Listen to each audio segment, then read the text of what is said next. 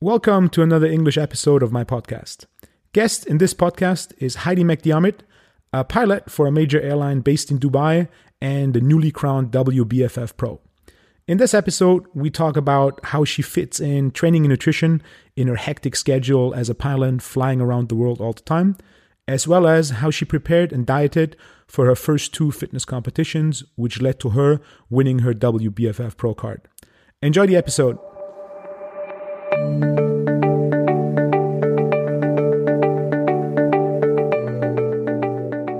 So, how long until you become a captain? Uh, probably a year, a year more until I can start the training and do the interview process. And then the training takes a few months, maybe six months. And you want to stay in Dubai? Yeah, for now. You like the weather? I like the weather, and because I'm not there that much, so it feels like a holiday. You know, I'm only there five or ten days a month, so when I'm there, I just get to enjoy like my friends and the weather, and that's it.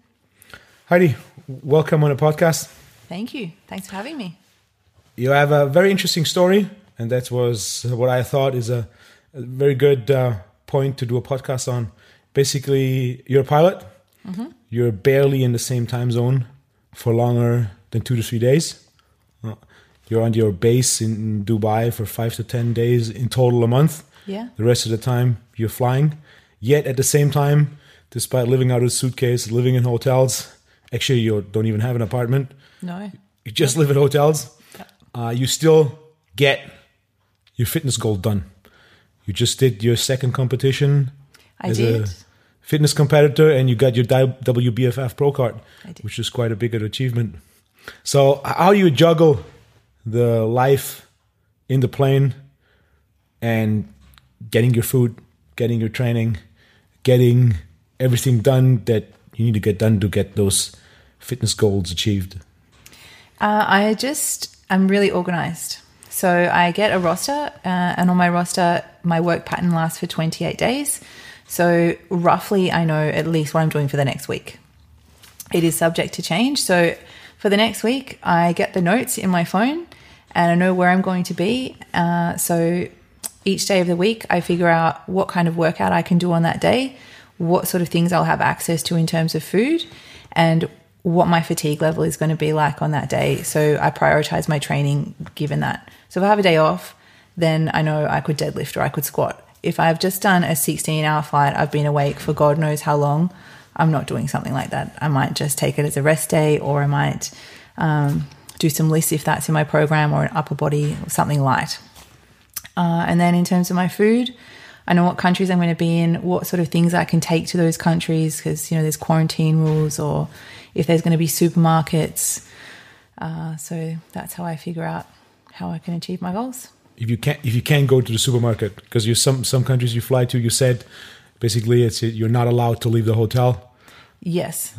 So if that's the case, um, then I'll either take my food with me. So I'll go to the supermarket in Dubai and I might pick up, you know, fruit, veggies, eggs, meats, whatever, and then pop them in the fridge on the plane, take them to the hotel. Or uh, I will utilize what I have available in the hotel. So I might boil eggs in the kettle, or I might boil potatoes, broccoli, carrot in the kettle. Um, or I might just take something prepackaged and boil kettle water into it, pending what I'm doing. Or as a last resort, I just uh, ring room service and I ask for exactly what I want. So um, every hotel usually has chicken or rice or vegetables, so you can just ring and ask for them exactly how you like. And most hotels are pretty accommodating. So the kettle one i find quite fascinating for all the listeners that don't know what a kettle is it's basically the water cooker which you cook your water for for tea or coffee and you're using it to cook eggs to cook potato to cook broccoli yeah, which is quite know, diy kitchen that basically almost every hotel has right? Hotel rooms have water cookers. Yeah, So- absolutely. So I just make sure I take with me a Tupperware, like something to put my food into, uh, plastic knives and forks, because obviously if you're a passenger on a plane, you can't take a fork or a knife with you, uh, and some condiments to salt pepper salt, pepper, mayonnaise for me. I love mayonnaise. Okay. Very good one. And then meat you get from room service. You just tell them want a chicken breast, want some steamed veggies, no Yeah. oil in it. Yeah, so then if you know if, if I wanted to eat oil, I might bring my my own, or I just ask for it on the side, or butter, or whatever it is that you want. Just ask for it on the side so you can you know quantify it yourself. Um, or I take stuff like tuna. If if there's if I don't think there's going to be meat, or they're not going to accommodate me, then I just take some kind of protein source from home, or I bring protein powder and do the best with what I have. How often you go to the same hotel? Like m- most of the hotels you stay at is cities or airports that you fly to all the time, or is there quite a bit of rotation? There's a bit of rotation on the actual location of where I go to, but we always stay in the same hotel. So if I'm in Brussels, I stay in the same hotel all the time. But I might only go to Brussels once every six months. Right. You, you fly everywhere Africa, America, Australia, all over Asia. All over the world. Yeah. And primarily long flights, right? You only do. Uh, no, the length of the flight varies. So Okay. I do flights anywhere from an hour to like 13, 14 hours. It's a long one. So the gyms, you basically have a little catalog you look into, it so you know I'm flying there. So that's the gym. You have figured it out. That's where I go train. Yes, so I would rarely, rare to never use a hotel gym unless I was going to just do some cardio in there. Um, I always, I have just a list, like you say, of gyms that I use. However, you know, stuff closes down or you go um, maybe somewhere new. So then I just use Google Maps. So when I get to the hotel, I Google map like gyms near me, and then I just look at the Google images to see if they're going to have suitable facilities. And sometimes it's just trial and error. That's very cool. One thing I like, you, you said in the beginning that you basically decide on, you know how long my flight's gonna be, the time zone change, so you know how fatigued you are, mm-hmm. and then based on that fatigue level, you decide what workout you do. So long flight, no legs. Yeah, I'm not going to do any kind of strength training after a long flight because I'm just I'm too tired, I'm too depleted, and even if I have the best intentions in the world, I think yeah, I'm going to go there, I'm going to have a nap, da da da da. You just don't know because you don't know how jet lagged you're going to feel or you know how awake you're going to be in the middle of the night. There might not even be a gym available at the time that you're available to train. So How do you do it with eating on a plane? You also bring? I bring or- all my own food. okay, so you don't eat any of that what they might provide. Um, just bring Tupperware, prepare it, bring it. How many meals do you have a day? Does that change a lot, or is it roughly the same? No, it varies. It depends how many calories I'm eating per day um, and how long I think I'm going to be awake for. So if I'm going to be, if I know I'm going to be up most of the day, I might have a small nap before work and then I'm going to be out awake all night. I would have a series of much smaller meals. So that What's how, how many is that in total? Six. maybe six, Okay. And other days it's three. three to four. Calorie wise, one point we briefly talked about you getting ready for uh, the show in Miami where you got your pro card, and you basically said uh, you started out your diet at 3,500 calories. Yes. So for for everybody who's listening, you know Hei- Heidi is not like a 85 kilo bodybuilder who eats huge amounts of food. For uh, you probably eat more than 99% of females out there. Yes, definitely. Uh, I'm a hungry, hungry person. So it's a lot of training, needs a lot of fuel. So you started out at three and a half thousand calories, which is for everybody that has tracked. It's even for many males, that's quite a lot of food. Yeah, so uh, I spent quite a few months on 3,500 calories uh, trying to build muscle and um, grow my physique. And then I started the diet. So when I was eating that much food, I was still hungry. I could Okay. I could eat more. How, how did three and a half thousand calories look? I assume it's not like pancakes, cookies, and ice cream. No, no, it was still mostly whole foods. I prefer to um, get my food from largely like fruit, vegetables, meat, nuts. I just ate more of the same things, uh, and I added in more fats into my diet to um, like increase the calories a little bit. Carbohydrates, or you like to stay more to the fats? No, mostly carbohydrates, but I just Yeah. had more fats. I just I don't really like fats. I don't really like oil, and I like butter, but I don't really like even avocado and stuff. So I just tried to Mayonnaise. incorporate, except for the mayonnaise. So you're having what are you having for carb? Like rice, potato, rice cakes. I know, like you like these. Yes, I um, when I was eating that that many calories, I was eating bread and oats and stuff as well. Um, so when I wasn't dieting, I was just eating more of a kind of flexible dieting approach, not heaps of bread. Um, but when I was somewhere where there is nice bread, then I would eat it for sure. Um, so most of my carbs come from rice, potato, sweet potato, and a huge amount of vegetables. I love vegetables. So actually, the majority of my carb source is vegetable. No oatmeal because that would be easy Uh, to do in a hotel room, right? I do always bring oatmeal with me as an emergency breakfast source. I prefer to eat um, vegetable and protein at breakfast, but if there is nothing available, then oh yeah, oats and protein powder. And protein wise, chicken, tuna. You said gonna have red meat, fish. All of them. I love all of the protein sources. Um, I don't have a lot of protein powder. I only like it to sweeten things like oatmeal or yogurt. Um, and I, You don't do shake after training? no, I don't. Okay. Take aminos. Not really. Uh, I love them because they're kind of sweet. So, um, but I don't. I don't usually take them. Why then? If you like them, why do you avoid them? Just to stick to the whole foods. Yeah, mostly I just try to stick to whole foods and unprocessed foods.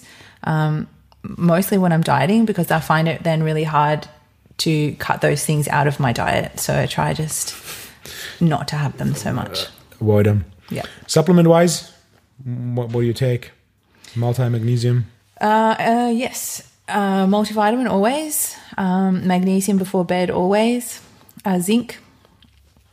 And um, I alternate through the your chlorella supplement.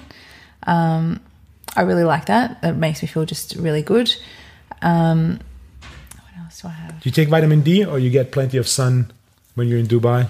I don't take any vitamin D, and I, I think generally I get probably enough sun. There's plenty of it in Dubai. Yes, heaps. Although I guess it's sometimes it's so hot you want to stay inside. So, but no, I don't take vitamin D. Food wise, when you, you said you went from three and a half thousand calories, 12 weeks out, to then eventually down to very little, little food, which was in your case a 1,350 calories, Yeah. which is still for most females quite a lot of food. My goodness. It's very little for you. How do you approach it? You just cut from week to week, and then you got rid of the carbs, you got rid of the fat. Yeah, my coach did a linear approach, so it didn't go all the way down like that. Over the 12 weeks, it went down quite linearly. So at the start, there were more significant drops. Maybe it was like 2700, 2400, 21, 17, like this. But at the end, it was just 100 um, increments every one to two weeks, I think, from memory. Uh, so it was mostly just cutting the carbs because my carb source is what is so high to achieve the 3,500. So I don't think my fats went below like 40 or 50 grams. Okay. I think maybe 40. Still quite a bit. That's good. Yeah, still quite a bit. Um, and then just dropping the carbs. Yeah, I think that's that's a hurdle with a lot of females when they start cutting the calories. They cut the fats and they end up eating very little to none, no fats. That's okay for a couple days or a couple weeks, but if you go too long on no fat, um, the hormonal system, especially estrogen metabolism and testosterone and cortisol and what's related to it, lives to a degree of fat. So you you slightly diminish your well being and performance in the gym. Yeah. Yeah, I think I felt pretty good pretty much the entire time. Like, obviously, your energy levels get lower as you're not eating as much food. But, um, you know, my coach just tried to look after my health, my well being the entire time so that, um, That's that's a very, good point. Yeah. Which directly leads to how much training you do. uh, at the moment, I'm training four times per week, strength training, and I do 10,000 steps per day. That's it. Ten thousand steps. You go for a walk, or you go to a gym to get steps. I like to walk outside. So even here, it's cold, um, but I like to take a walk in the morning. I walk to the gym. Uh, I don't have a car, so I try to just walk everywhere, and I travel a lot. So it's a really good way to see a city is on foot. So What's your favorite city? You've seen more cities than most people, I assume. yeah, oh, my favorite. My goodness. If you if, you had to have the choice, uh, you can move anywhere you want, free budget. You can just choose a city. Which one would you take, I honestly don't know. Or at least what's your top three? New York. Oh, I do like New York, but I probably like LA better. I love the outdoors, so and it's sunny and warm. I went to Tulum recently in Okay. Mexico. I loved that. I've been there twice too. Mm-hmm. Been uh, I think two years ago we spent a whole month there Yeah. uh, in January. So German winter. Spent a whole month in Tulum. Oh, perfect. That was uh, it's pretty nice January to spend. Yeah, absolutely. I'm not sure what month I went in, maybe June or like uh, the summer this year. And it was really beautiful. I love also just the vibe. It's so relaxed and everyone's riding their bikes and the food's delicious. Yeah, amazing food. That was uh, that last. You have a long road next to the beach, Mm-hmm. and that last quarter of the road. Uh, at one point, I was convinced that that road has the highest density of great restaurants anywhere in the world. Like there's five, six of them that are like, outstanding. You just choose every night which one you want to go to. Yeah. Yeah, it was incredible. I loved it. I went there to do um, a, an immersion with um, a couple there at their strength club. So I went and stayed with them for a week. And then I went and stayed in this amazing hotel for a week, ate all the food. Oh, it was heaven. Two weeks, Two weeks. sun every day. Yeah. I came back feeling rejuvenated and I wanted to buy a house there. Uh, it's probably not that easy. That's one thing I like. It's that it's only small hotels. There's no like three, four, five hundred bed bunkers. It's like just like eight rooms, twelve rooms, twenty rooms. It's very like laid back, hippie yeah. kind of. It's very like great to get away. Yeah, that's what I liked about it too. A lot of green. Yeah, the beach and yeah, it was beautiful. So you would not choose a city. You would choose ah. Tulum. I don't know. I also that love my own city. I'm from Melbourne, so I love my own city. I would move there for sure. I don't know. How long have you been in the right way? You started being a pilot in Australia. I did. I started flying, I think, in 2004, like learning, and I started working in 2007. So it's been a while. Then from Australia to to, to Dubai. Yeah, so I didn't move to Dubai until 2016. So I've been in Dubai now three and a half years. And how long you have no apartment for? It's a quite interesting one. Maybe a year I've been living just out of my suitcase in an apartment. Um, sorry, in a hotel. So just uh, basically you, you've been away for so much, so many days in a month. You're just like, oh, like I don't need an apartment. Pretty much. Yeah, I started this contract, so I work four weeks on and then I have two weeks off. So I, I, did, I just thought, well, I don't really need an apartment because in the four weeks that I'm working, I'm only in Dubai maybe five to 10 days. And in my two weeks off, then I can just go wherever I want. I don't have to stay in Dubai. So I either go home or on a holiday or come and do something like this internship. So, uh, yeah, no need for a, for an apartment. But living out of a hotel is tough. It's a bit of a challenge, but you accommodate it quite well. You said you found a place that lets you store some of your stuff, and then if you get to know the room service, they do whatever you want. Yeah, the hotel I stayed in Dubai is fantastic. They store like five bags. I'm not talking I'm traveling light. Ah. So they store all of your stuff. If you have a car, they store your car. People have ah. surfboards and kite surfs and all manner of things that they'll store for you. And you stay there so often that the hotel staff know you by name. So you can get washing picked up and delivered. You can you can just get anything done. You can ring room service, ask for anything you like. They're really good. So what's the the tough part about being living in a hotel? you just never get that feeling of coming home.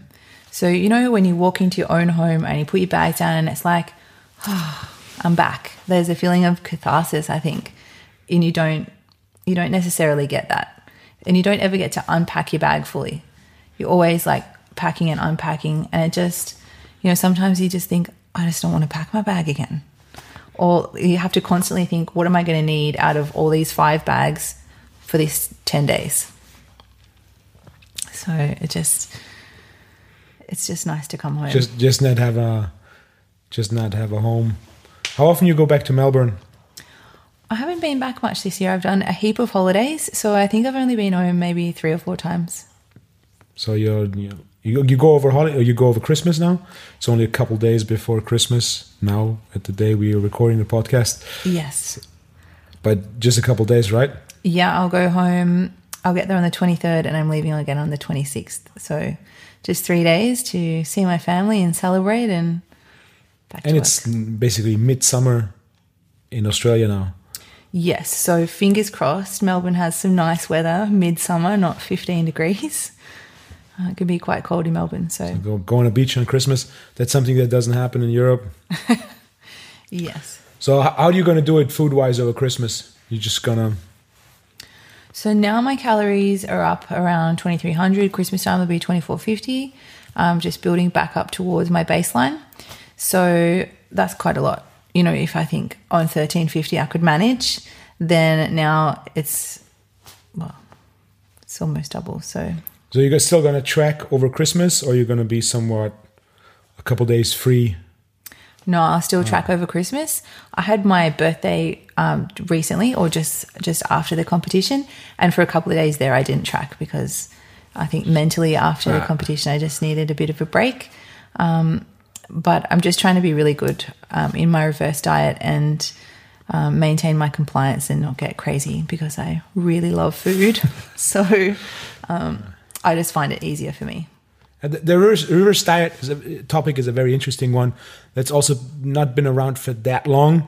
Usually, it was like when you look back at physique competition, male and female, six, eight, ten years ago. It was basically like you do a uh, you do a prep for competition or a diet, and then after the competition, it's like eat whatever you want.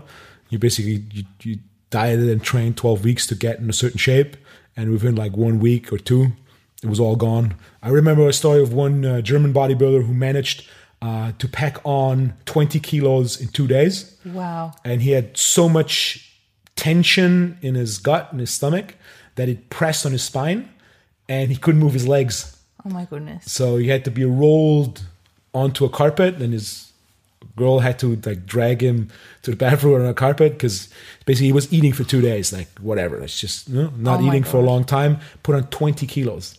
He went from 100 kilo competition shape to 120 and he's not the tallest guy.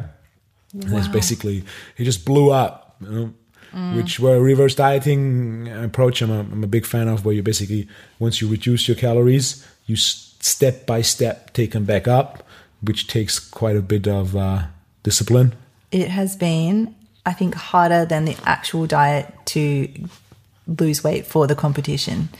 So, because you don't have really a goal um, as specific as, you know, competing. So, um, my calories have just increased line- linearly again, like only 100 or 150 really every week, which isn't that much. So I found it quite hard. So I just made little um, goals for myself. I set a couple of photo shoots so that I would just maintain my self control because, like this guy, you do, you just want to eat all the food, but your body, like I did a whole foods approach to my prep. So I eliminated gluten and dairy and all processed foods, um, sweeteners, everything. So when I was allowed to basically eat them again, my body was just like, no, like it just, I didn't feel good. So that also helped with the reverse diet. so getting in shape was easier than now getting slightly back up increasing your calories again I think so because you want to maintain, you know, as much muscle as you can, and you want to get bigger, but you don't want to get bigger with fat. So, um, I just am mindful of it. I guess how long is it uh, since your competition it's it was on the 11th of November, uh, so, So, it's about just over a month. uh, five weeks from now Yeah. any other competitions planned Yes, I got won my pro card, like you said. So I'd like to compete as a pro probably mid to end of next year. where is there anything set I haven't said it yet. I'm not sure what days I have off um, to compete yet. So I'll just work it around my roster. So how is your training changing towards that? You said you do steps and weights. Also do some interval work. I'm not doing any intervals or any cardio at the moment. I'm just doing mostly strength training. So I just want to um, develop areas of weakness in my physique, um, like my glutes and uh, quads, etc., uh, shoulders, back, basically everywhere. So I'll just be eating and doing mostly strength hypertrophy training um, until I probably start a diet again. So then to prep for a show, you do intervals or steady state. Both. Uh, so my coach um, I think I, he had me doing two days of intervals per week and two days of LISS. Um, but he said if I wanted to do intervals on every, like all of the times that I could, or LISS on all the times that I could, it's just mostly for the variety for me on whatever modality I wanted to to do it on. So like the air bike or uh, the dead mills. Dead mill, that's a good one. I didn't know until two days, two days ago when you ask about the dead mill that is a basically a dead mill treadmill Yes. that you don't put on, so you run on it and you yourself push the um, band, which is not like a non-motorized treadmill, which I actually do like. It's actually a motorized treadmill that you just don't put on, so it's much much harder to run on it. It is much harder. It's is uh, the training, uh, the timing that I was using was 20 seconds on, two minutes off. And if you're doing it properly, you need the two minutes. Like it's really hard. But I guess you can do the similar thing with air bike. Air bike's also hard. Assault bike. You have many air bikes available wherever you travel. No. So in Dubai, I know a few places that have them. So on the days when I was doing interval training, I would specifically go to those gyms for that. There's very few gyms in Dubai that have the um, like the curve mill thing you're talking about with the where you move it yourself. Yeah. So dead mills are often the only option that I have available to do interval training. So if you do 20 seconds on, two minutes off, Mm-hmm. how often, how many of them do you do? 10? Ten.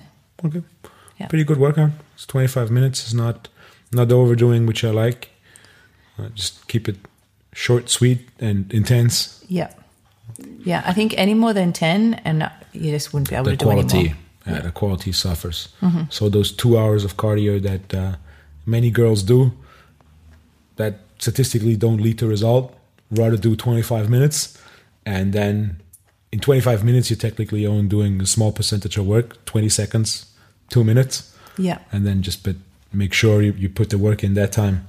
Yeah, like they say, train smarter, not not harder, right? So, What's the most amount of sessions you did in a week? um, in the lead up to the competition, uh, obviously my job is stressful, so uh, my coach wanted to keep my stress levels down, so I still was just doing four. But prior to that, the maximum I did was probably five, five sessions per week, An hour each. yeah, around an hour each. Some of them were longer. At one point, they were really long, um, which was a real mental battle for me. Um, I like just maximum one hour in the gym because I'm a bit, I can be quite limited for time. Plus, if you're doing cardio on top of that, steps, you know, say 15,000 steps on that, that's a lot of walking. So, you know, then you're doing like three hours of exercise per day, five, six, seven days a week. So That adds up. it adds up. Yeah. How many uh, or how many hours walking is 15,000 steps? Two hours? Yeah, definitely.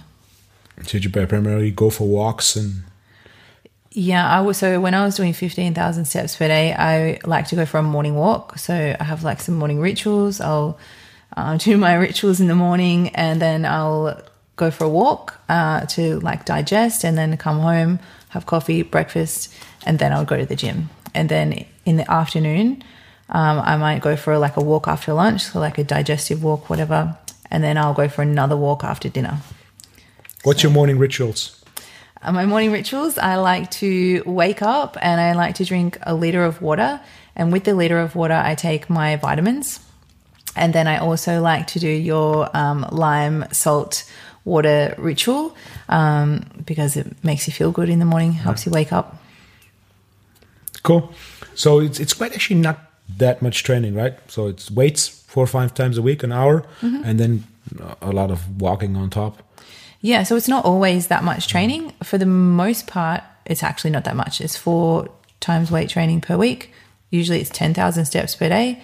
And then as I start the diet or as I start to, you know, need to diet down for something, then um, my steps will increase 12,000, then 15,000 per day. I might do an extra day of weight training per week, pending what my goal is at the time. And then towards only at the end would the cardio come in, the intervals, the LISS, that kind of stuff.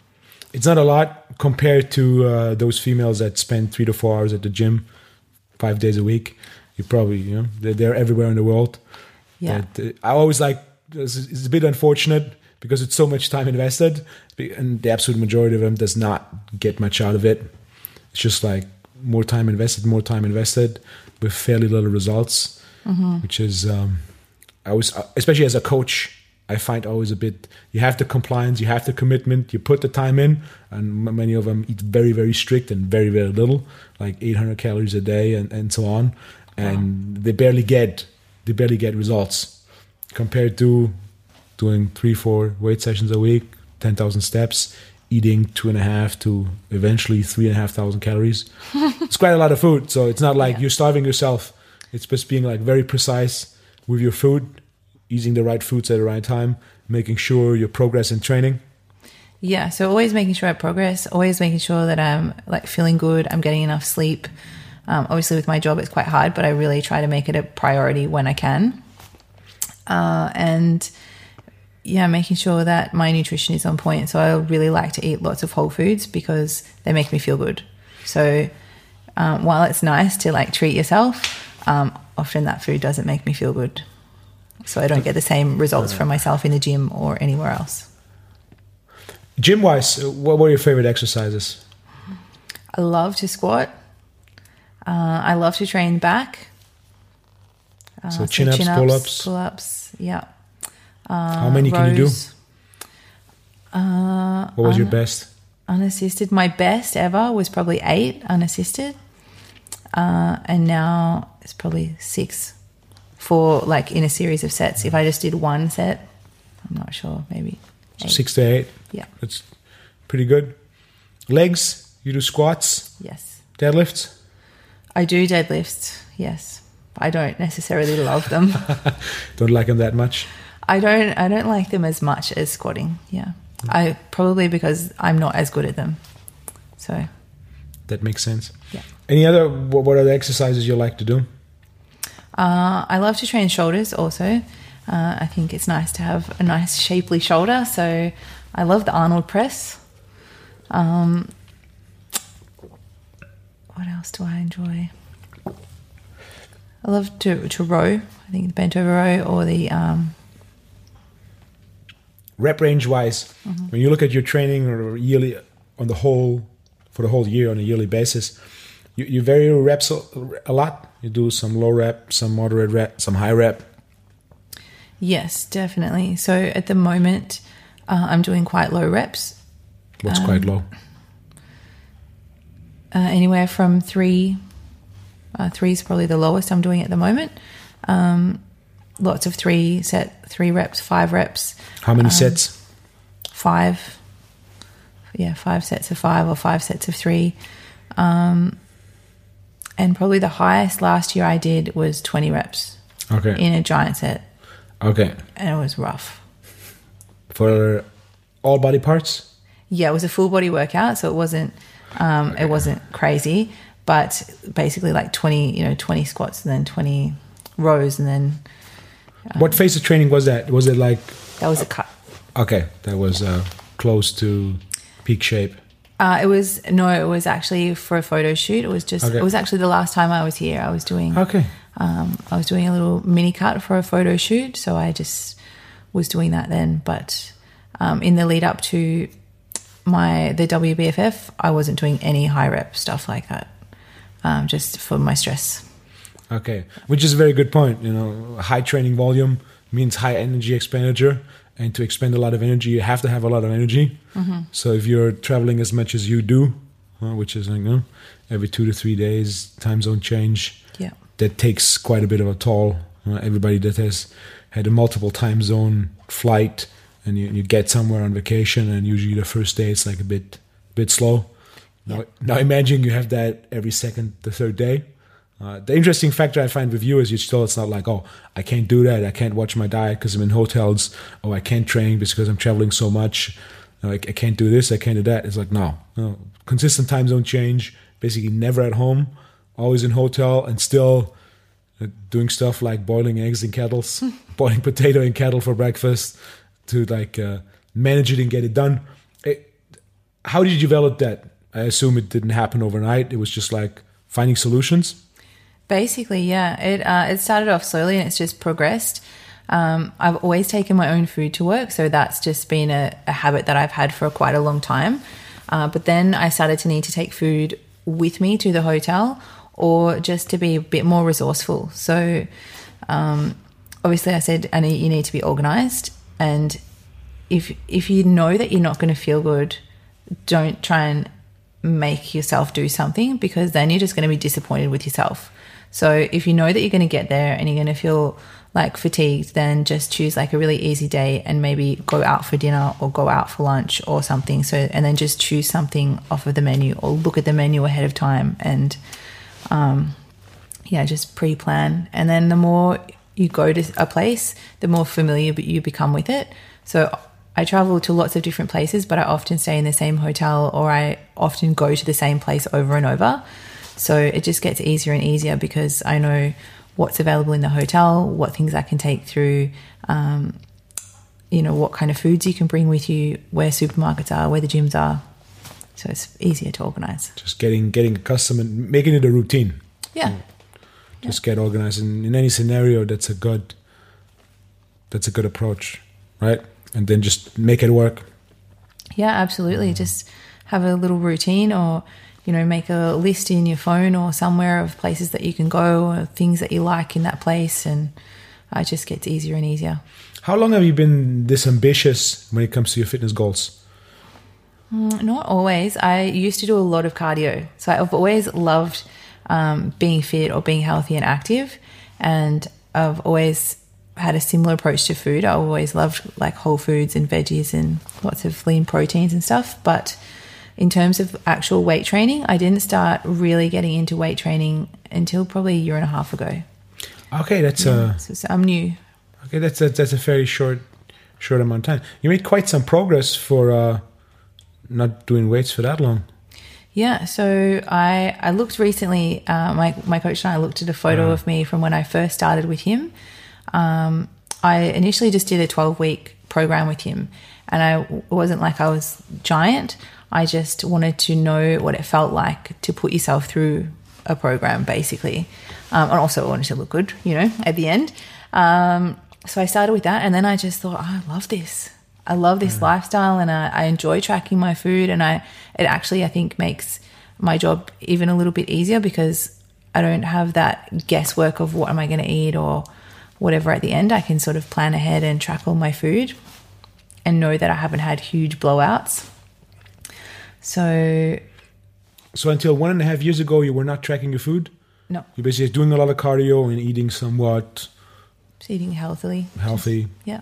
So one and a half years ago, you just wanted to try it for the experience. Yeah. And then you did f- fairly briefly into that lifting career. You did your first show. Yes. So I did my first show this year, um, maybe two two months ago. Uh, I did an ICN show in Australia, um, and I had only been dieting for about four weeks before that, so okay.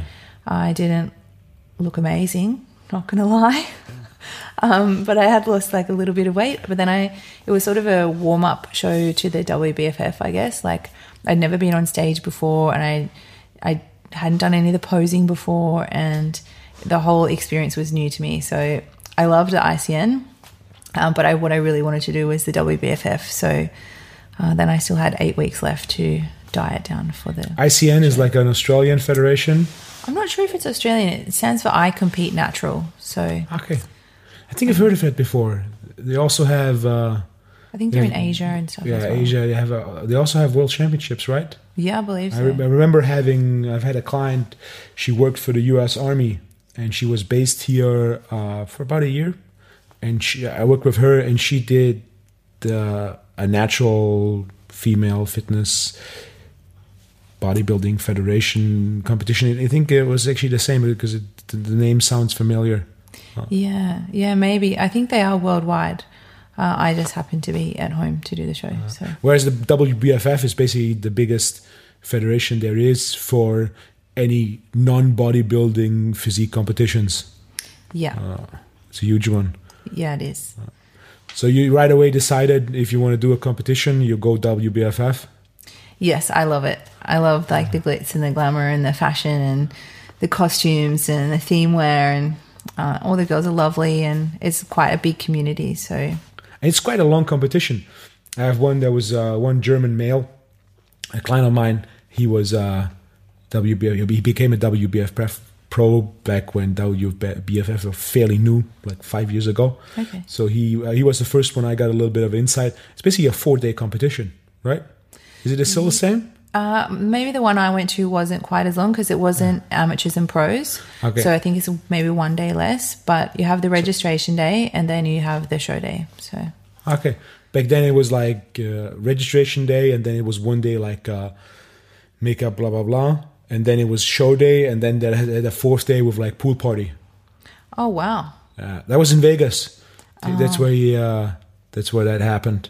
Okay, maybe that's the world's. Uh, I Okay. think maybe those. I, I liked it because it, was, it it sounded more like a like a bit of an event. So you basically make like a fitness competition slash holiday slash meet and exchange of like minded people, and have a pool party on top. Yes, exactly. So how does that go competition wise in WBFF? You said you have costumes, and um, how is it set up? So it depends what category you decide to compete in. So obviously, the registration night is uh, the first night uh, where you get to meet and greet, and then you hear about um, like a bit of a meeting about the do's and don'ts and rules and whatnot.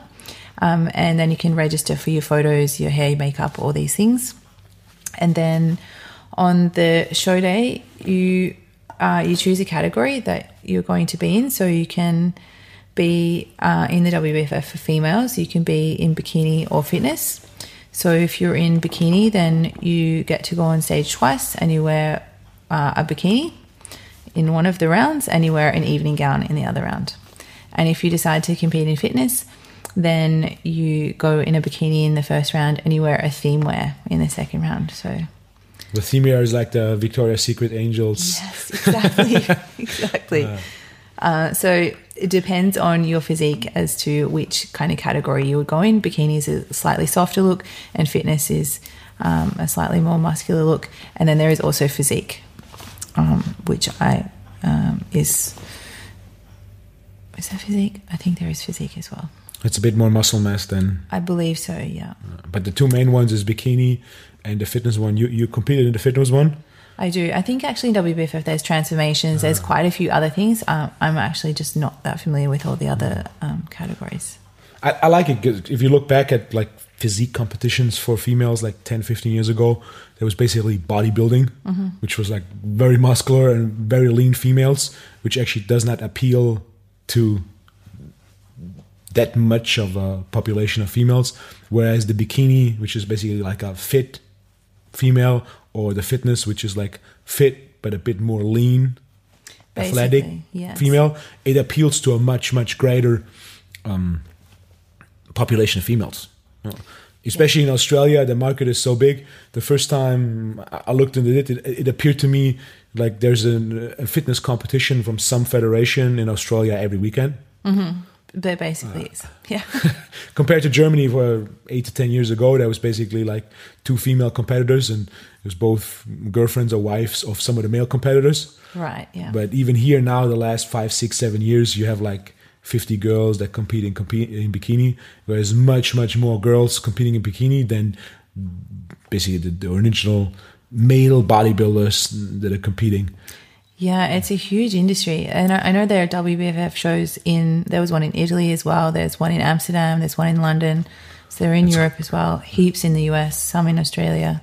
I think even in Asia, Singapore maybe, or It's growing a lot, and it's doing a lot for. If you look at gyms now compared to 15 years ago, uh, girls were primarily doing cardio, and if someone lifted, it was like like small fixed barbells and like small dumbbells. Yeah. Whereas now, females deadlift, they squat, they chin up. The amount of females that have gotten into actually lifting, directly or indirectly through those shows, has grown dramatically. Yeah, absolutely. Like lifting is um has been a revelation to my life, I think. I just I feel great and I love the way my physique has changed from doing cardio to doing weights. So I think every female should get into it. So go, compared, if you look at CrossFit, which came up like 10, 15 years ago, it got big. It mm-hmm. did more to lifting with a barbell, especially for males, than probably anything since old school bodybuilding in the 70s. since Arnold. Mm-hmm. Back nothing was that big, and then it also brought on a little bit the females that starting lifting with a barbell, Yeah. and then definitely those bikini competitions that have grown worldwide. Um, it definitely it, it did a lot to get pe- females to be like, okay, I want to look like this, to look like this. That's what I have to do. Yeah. eat healthy and basically next to cardio, which is still definitely a part, just lift weights, do body weight training, do dips, do chin ups, and then squat, deadlift, and everything that comes with it. Yeah, absolutely. Yeah, because you know, if you see um, some of the girls they're on Instagram or wherever, and you think, yeah, I want to look like that. How did they look like that? Then, yeah, absolutely. Yeah, lifting, Lifting especially Instagram uh, fitness is, is so big and it's done a lot to promote it, which, which I'm happy about. Uh, if what I'm happy about is when someone trains and actually gets results, no matter what training you do, and no matter what goal you have. An ideal scenario is the training you do gets you to the goals you have. Yeah, absolutely. And in your case, just uh, one and a half years of lifting, and then you got your pro card and your first WBFF show. Yeah, it was incredible, amazing result. uh, that that uh, that went very well. If you could, if you want to sum up, if you can't sum up the, the, those one and a half years of lifting and changing your nutrition, what do you think is the three things you changed that make the biggest impact on you changing your physique, liking that change, and then actually you know, achieving such a goal as getting your pro card on the first competition? I think, um, in terms of lifting, the biggest thing was starting strength training, like proper strength training, like lifting actual heavy weights. I think before that, any weight that I lifted was like in a pump class. So really, really not that heavy. Um, you know, like learning to do chin ups. I think that was probably the biggest thing that affected certainly my physique um, and my strength, and then how I felt about that. Because the way as I saw my body change, um, I liked how my body was changing, and it spurred me on to work harder and uh, be more dedicated to the process. Um, in terms of my nutrition, was probably the second biggest thing um, that helped me to get to that point, and just being really on point with it. And I think I really enjoy eating lots of variety of foods because I travel all the time. So I like to eat, you know, things in the place where I'm going. But the biggest thing for me in getting the physique to look the way it did for that competition was really being committed to whole foods and eliminating everything that aggravated my gut. And that was a big sacrifice. Traveling this much and trying all these foods everywhere, what are your like your favorite places for food? Ah, I love Mexico. I love Mexican food. Um, I just love all food. I really love meat. So anywhere that you can go, we can get a good steak or, um, oh, I don't even know. Asian food? I love Asian food. I, I don't think there is a food you could ask me about that I don't enjoy. So I think I just love the variety. I get to try so many different things. That's a good one to change. Yeah. Mo- most, Um, especially the Asian ones, if you eat them for too long, it kind of gets like, at least for me, it kind of gets like you know, eating weeks of Vietnamese. I like Vietnamese, but at one point it's like, okay, it's just time for a change. Absolutely. And in saying that I love to eat all the food wherever I go, I don't eat all the food every meal every day. So I just choose maybe one meal um, where I get to go and eat my favorite thing in that place uh, because it doesn't really fit my goals. And you, like you say, you get sick if you just eat the same thing all the time. Yeah. And sometimes that food, you know, if you're not eating it often, can affect you. So you might not feel great when you eat it. Uh, it's so a free meal. How often you get it? I just fit it into my macros. So Okay, Uh, if I want to eat something like- specific, you know, then I'll just make sure I have enough calories for it. I'll track it like the day before, what I think, what I guess it's going to be like. Or if it's like I can look at a menu, I'll look on the menu and choose something. Or if I'm just going to freewheel it, if I've got 2,000 calories to work with, then I just eat it and deal with the consequences. Like no meal that I eat is probably going to be more than 2,000 calories. So um, if I need to, I'll take a few calories from the other days to just even my week out. so the, the first two were adding lifting to your workout regime, Mm-hmm. and second, just being nutrition. Eat, eating food that makes you feel good and is good for your gut.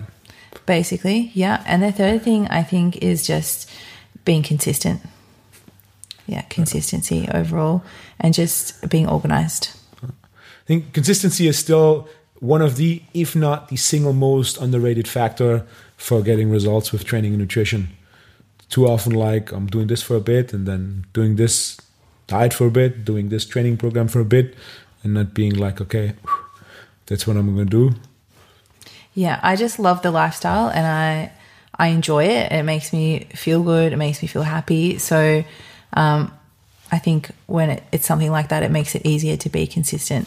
And if you're consistent most of the time, if you have a day where you want to eat whatever it is that you wanted to eat, that one day isn't going to ruin your life. You know, we're here to have a good time. We're here to enjoy your life. It shouldn't be a punishment. So um, if you're consistent, then that's not going to really affect your results. So enjoy your free meals occasionally. Yeah. Not, but the point is anyway, if you eat every day what you like to eat, it's not like you enjoy it, right? Yeah, it's yeah, not, just not, eating not what I that like. special.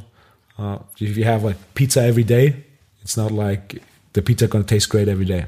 Exactly. Uh, the more, uh, the more you have those special occasions, the more you enjoy them.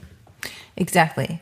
And you know, like the thing I probably learned the most from from dieting was that it's not necessarily the meal that I'm enjoying when I go out to eat with people, it's the people I'm going to enjoy the time with. So if I have to eat a piece of chicken and some vegetables, they're still going to be there and I'm still going to have the same amount of fun. So If you, what, what's your favorite meal? favorite meal?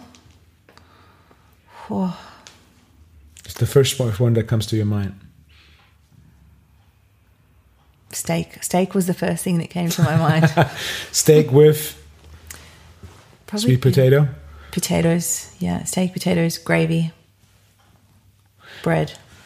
training wise, out of all the training programs lifting you did in the last one and a half years, which is the one where you are like, oh, that's the best program? Like, I enjoyed this program so much. The program I enjoyed the most was probably quite a long time ago, and I enjoyed it the most because it was the first time I'd ever done it. So since then, I think there've been lots more programs that were similar to it, but I think I did like an eight by three, Okay. um, eight sets of three, and I'd never done just three reps of anything in my life before, and so it was like to challenge myself to make it heavy enough for the three reps to actually be a challenge. I was like, it was a real mental barrier to overcome. So I think I probably enjoyed that the most, and since then have just developed on it. What were exercises you did for the eight sets of three? I think they were chin ups. He says Okay. okay. chin ups, yeah. That's a good one. For legs? And deadlifts, maybe. okay. Uh, for legs, at the moment, I'm doing five sets of three front squats. So still getting, Okay. yeah, What are you, so you're lifting real weights, you're saying? trying What, to. but what is a real weight? We're not talking about 25 kilo front squat, right? So just for everybody that listens, especially the females, to give them an idea, you know, big weights don't make bulky muscles. No, definitely not. So uh, the other day, my front squat, I was 62 kilos. I weigh 60 ish. So more than body weight front squat. Body weight. What's your best back squat? Uh, my best back squat is 110 kilos. It's very good. It's almost double body weight. It's very good. What's your best deadlift? My best deadlift's probably only 105. That's good. So you like squats a lot more than deadlift. You said Yeah. you like like the exercise that you're good at, right? Yeah, I just find the squats. I'm tall, so I just find it not always super comfortable. So But the, the deadlift, the you, deadlift, you don't you don't like that much. You said I, I like a sumo deadlift because it's uh, I think a bit more comfortable for my my Length. body type. uh, Uh, I've been doing some snatch grip deadlifts recently, and I I don't love them. I'm not going to lie, but you know it's a challenge because I don't I don't do them that often. I'm not that good at them. I'm not that strong at them. So then it's just a real challenge to get better, to get stronger. rotating rotating in new exercises, especially when you're tall and use something like snatch snatch grip deadlift, deadlift with a wide grip, just a very long way to stand up. Yeah, I did them from a deficit just straight after I did this competition. My lats were on fire, so hard. Cool, Heidi. I think that was very great insight into training nutrition and a bit of the juggling the daily life of traveling this much, only living in hotels basically, and still getting your food in, getting proper food in, still getting your workouts in, and still actually making great progress in training. Thanks. Thanks for having me. Heidi, thank you for being here. I hope uh, some of the listeners, especially the female listeners, get a bit inspired of uh, attacking their own fitness goals and adjusting, juggling the daily life to fit training and nutrition in with their goals. Yeah, if I can do it, anyone can do it. Thank you much. And thank you for listening.